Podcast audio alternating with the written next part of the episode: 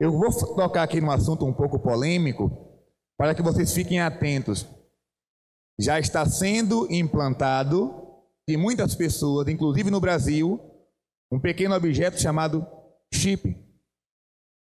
E isso, o padre Jonas falava na Canção Nova na década de 90. O padre Léo falava sobre isso. O padre José Augusto. E lá para cá, quase ninguém mais fala. Padre, esse é o sinal da besta? Eu não sei. Eu não sei. Mas eu não sou besta de pagar para ver. Eu não sou besta. Veja como é a tática do demônio. Quando você sai de casa, por exemplo, para vir para esse retiro, você trouxe a chave de casa, você trouxe um celular, você trouxe carteira de identidade, você trouxe uma carteira, uma bolsa, veio cheio de penduricalho. Pois bem, nesse chipzinho que as pessoas estão colocando na mão, você abre a porta da sua casa, você tira dinheiro no banco, você tem o seu plano de saúde arquivado, você abre o seu carro encostando a mão, tudo. Não precisa mais de chave, não precisa mais de carregar papel, não precisa mais de carregar bolsa. Qual é a desculpa que vão dar? Maravilha! Que técnica de segurança maravilhosa! Eu não vou mais ser assaltado porque não vou andar com dinheiro. Meu dinheiro vai estar aqui na minha mão direita. Não preciso mais carregar aquela pinga de chave, porque eu vou abrir meu carro e minha casa encostando a mão. Eita, quantos católicos vão ser marcados por isso. E o curioso é que a Bíblia fala de uma marca na mão direita. Por que ele não coloca esse diabo desse chip na mão esquerda? Por que não coloca no pé? Se colocasse no pé, até eu botava. Já pensou? Abrir a porta assim? Chegar no banco, tá todo mundo assim, né? levantando a perna para tirar dinheiro. Tem que ser justamente no lugar que a Bíblia fala? Então, repito, eu não sei que se isso é sinal do, do Apocalipse, não sei. Mas não pague para ver. Mas, padre, se eu não botar esse negócio, eu vou comprar como a mercadoria? Vem morar aqui na comunidade do servo, que aqui vai ter comida, não vai faltar não.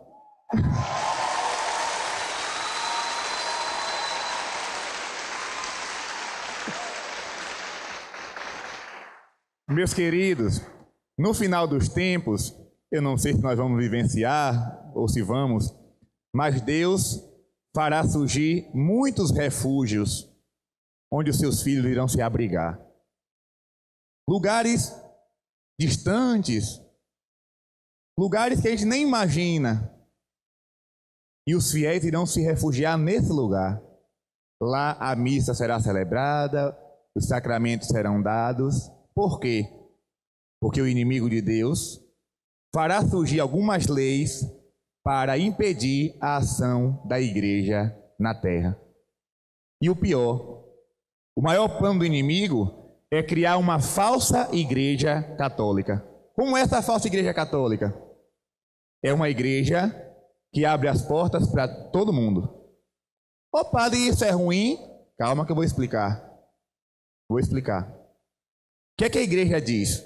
Para seguir Jesus é preciso algumas exigências. No dia do seu batizado, o que foi que seu pai e seus padrinhos responderam? Renuncio a Satanás e suas obras. Renuncio a tudo que causa desunião. Né? Renuncio ao pecado. Para ser cristão católico é preciso renúncias. Eu renuncio o diabo, renuncio ao mal para aceitar Jesus na minha vida ou melhor, para ser aceito por Jesus. Nessa falsa igreja não vai precisar nada disso. Venha, venham todos. Aí vai fazer aquela bagunça, né? Pessoas de vários credos, de várias religiões, tudo unido numa, numa só igreja. Plano do anticristo para destruir a verdadeira fé. Muito cuidado, muito cuidado. Quem quer seguir Jesus precisa se converter um exemplo para encerrar, e hoje eu já falei mais do que ontem. Um exemplo.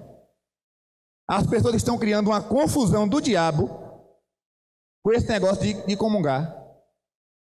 Toda a vida a gente soube que para receber Jesus na Eucaristia é preciso se confessar, renunciar ao pecado para se aproximar da comunhão. Agora inventaram que quem está no pecado também pode, porque Deus é misericórdia. E a justiça vai para onde? Espera aí. Ah, padre, mas eu sou uma pessoa boa, o meu coração é bom, eu não estou vendo o coração de ninguém. Deus é quem sonda os corações. Mas a doutrina da igreja diz: para receber a comunhão é preciso mudar de vida. Ou renuncia o pecado, ou não pode comungar. Isso vale para qualquer pessoa para o padre, para a freira, para o leigo, para o papa, para o bispo. Não se pode comungar em pecado. Ah, mas vamos dar Jesus, que Jesus veio para todos. Aquela pessoa está comungando a sua própria condenação. Misericórdia não é isso, minha gente. Não é isso. Isso é uma falsa misericórdia. Uma falsa compaixão. O que é misericórdia? Vou dar um exemplo. Chega para mim um casal. Padre, eu fui casada ou casado no passado, mas aquele casamento não deu certo. Agora eu estou convivendo com essa pessoa, segunda união. Eu não posso dizer para ela, você está no quinto dos infernos, se converta. Eu não vou ter misericórdia.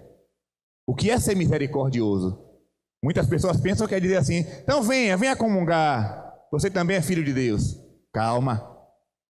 Como é que eu vou praticar a misericórdia? Ah, vocês estão passando por essa situação? Vamos investigar a vida de vocês? Venham aqui outro dia para a gente ter uma conversa, para saber como foi o outro casamento, se foi realmente válido, se pode entrar com um processo de nulidade matrimonial. Vamos fazer um caminho. Eu, padre, pastor, quando falo pastor, pastor católico, né? Eu, pastor das ovelhas, vou caminhar com este casal até chegar aonde Deus quer. Não é dizer, venha, venha, comum, comum, comum. Deus é bom, Deus te perdoa, venha, venha. Eu estou levando aquela pessoa para o inferno. Porque se ela estiver em segunda união e o casamento primeiro foi válido, se ela comunga, ela está se condenando. É melhor ela ficar sentadinha no banco, ele ficar sentadinho, fazendo a comunhão espiritual, pedindo a Deus a misericórdia. Não brinquem, meus irmãos, não brinquem com a doutrina. Padre, esse evangelho é muito duro. Evangelho duro? Eu vou mostrar para vocês o que é dureza agora. Porque o povo diz por aí, né? Aqui no Nordeste, eu mato a cobra e mostro o pau. Aí pega o, pau, mela lá no sangue de galinha e diz que matou a cobra. Mate a cobra e mostre a cobra morta. Né? Prove. Mateus capítulo 19. Olha que coisa forte Jesus vai dizer. Olha, ora, eu vos declaro que todo aquele que rejeita sua mulher, exceto no caso de matrimônio falso, atenção, e desposa uma outra, comete adultério. E aquele que desposa, desposa uma mulher rejeitada, comete também adultério. Aqui está a palavra da verdade. Você pode até não gostar de mim por estar falando isso. Mas eu não vim aqui na Paraíba para ser amado nem aplaudido. Eu vim anunciar a verdade de Deus que converte os corações. No nosso Brasil, a salada religiosa é muito grande. Por isso, você católico, primeira coisa, não pratique, não se envolva, não acredite em espiritismo. É a palavra de Deus quem diz. Quem consultar um morto, quem fazer invocação de mortos, eu voltarei o meu rosto contra eles. Não pratique. Padre, mas meu filho morreu e me disseram que ele apareceu lá no centro para mandar uma carta para mim. Engraçado, teu filho quando era vivo não mandava uma mensagem no WhatsApp. Depois que morreu está escrevendo livro. Quer amar teu pai e tua mãe, ame em vida. Ah, mas é a voz dele, é a letra dele. Satanás é o maior imitador que existe na face da terra. Ele imita direitinho, imita a minha voz, imita a minha letra, imita tudo. O demônio aparecia para os santos disfarçado de Jesus. Imagine. O demônio aparecia para Santa Faustina, para Santa Gema Galgani, para Padre Pio. disfarçado de Jesus, disfarçado de Nossa Senhora. Pense num bicho ousado. Se eles imitam Jesus e Nossa Senhora, imagine a gente, um bocado de pecador. Imita. Então, cuidado com o espiritismo. Outra coisa, dia 2 de fevereiro, não sei se aqui também é assim. Tem um dia no ano, lá na Bahia, dia 2 de fevereiro, que as pessoas vão para o mar fazer oferenda. Jogar rosa, jogar perfume, jogar presente. Deixe quem quiser jogar. Você não. Se você tem alguma coisa para jogar, jogue o seu coração nos pés de Nossa Senhora. Mas não jogue flor para orixá nenhum. Nem, perfume, nem presente, nem nada. Vai ajudar um pobre que tem mais, necess, tem mais necessidade. Vai ajudar uma pessoa que está necessitada. Pegue aquele perfume e dê àquela pessoa que você já não fala há muito tempo. É inimigo. Compre o perfume, dê a essa pessoa e diga: Me perdoe, vamos voltar a se falar. É isso que Jesus quer. Não se envolva com ocultismo.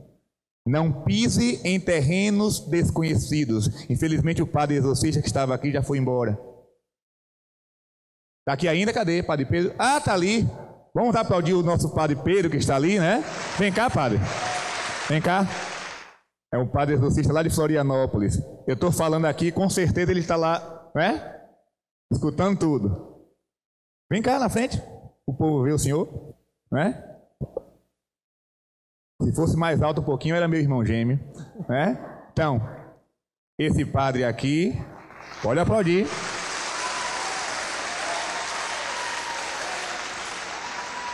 Ele escreveu um livro maravilhoso, viu? Procurem, diga o nome do livro aí, padre. Fenômenos preternaturais sobre as ações dos anjos e dos demônios. Fenômenos preternaturais. Procurem esse livro para comprar. É um livro grande, mas precioso. Lá você vai saber tudo sobre isso. Né? Fenômenos preternaturais. P-R-E-T-E-R-N-A-T-U-R-A-I-S. Se eu não fosse padre, eu ia ser professor de português, né? Para soletrar. Então, fenômenos preternaturais. É assim, padre? Se eu estiver errado, ele me corrige. Então, Nesse livro você vai encontrar muita coisa boa. Ele vai denunciar com mais detalhes o que eu estou falando aqui. Né? O que eu estou falando aqui. Obrigado, Padre. Então, outra coisa que eu preciso falar para vocês. Muito cuidado com aquele negócio chamado horóscopo. Se você tem revista daquele negócio, pode botar fogo. Padre, eu não saio de casa sem ler o meu signo. Se eu tiver com a camisa azul e minha cor for vermelha, eu vou e troco.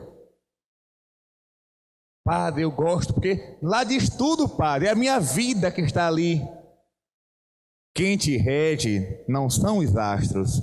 Quem te rege é nosso Senhor Jesus Cristo. Quando alguém perguntar o teu signo, aí você responde: Meu signo é a cruz de Jesus. Essa é a minha marca. Essa é a minha marca. Nosso signo é esse. Outra coisa que eu vou falar para vocês, muita, muitos jovens não vão gostar, né? Se alguém tiver com pedra aí na mão, por favor, não jogue em mim, né? Eu ainda tenho muito tempo para fazer missão, se Deus assim me permitir, não jogue pedra. Mas eu vou falar de uma coisa que muita gente já fez ou quer fazer: tatuagem. Atenção. Padre, é pecado? Vou ser bem sincero, não é não. Não é pecado não. Mas a palavra de Deus vai dizer: tudo posso, mas nem tudo me convém. E eu vou te explicar com detalhes o porquê de não fazer. Se você já fez, não se preocupe. Né? Acabou pede perdão, faz tua oração e segue tua vida. Mas você que está pensando em fazer, preste atenção. Nossa Senhora te pede para se vestir com modéstia e com decência. Ou seja, as mulheres vestirem uma saia que cubra os joelhos, uma blusa que cubra né, os ombros, sem decote, os homens que vistam calça e camisa Aí você quer fazer uma tatuagem nas costas para mostrar quem? Quer fazer uma tatuagem no peito para mostrar quem? Na coxa para mostrar quem? Vaidade das vaidades, tudo é vaidade, vai dizer Eclesiastes. Tudo é vaidade. Tatuagem foi feita para se mostrar, mas o nosso corpo não foi feito para ser mostrado, foi feito para ser guardado como o templo do Espírito Santo. Se você quer trazer no seu corpo um sinal, olha minha gente, eu tinha vontade de fazer tatuagem há um tempo atrás. Sabe o que eu queria fazer no meu braço? Aquele símbolo que fica atrás da medalha milagrosa. O M, a cruz e as estrelas em redor. Bonito, né? Fazer esse, esse sinal. Depois ele disse: não. Nossa Senhora não mandou fazer tatuagem. Ela mandou cunhar uma medalha e trazer no pescoço. Então, se você quer um sinal, coloque um crucifixo, um escapulário, uma medalha de Nossa Senhora, a corrente da consagração, o rosário. Objetos que mostrem a tua fé. Já o teu corpo guarda para Deus, ou para teu esposo, ou para tua esposa. Não faça do seu templo uma exposição. A única carne que foi feita para ser exposta foi a carne de boi e a carne de frango no frigorífico não foi a tua.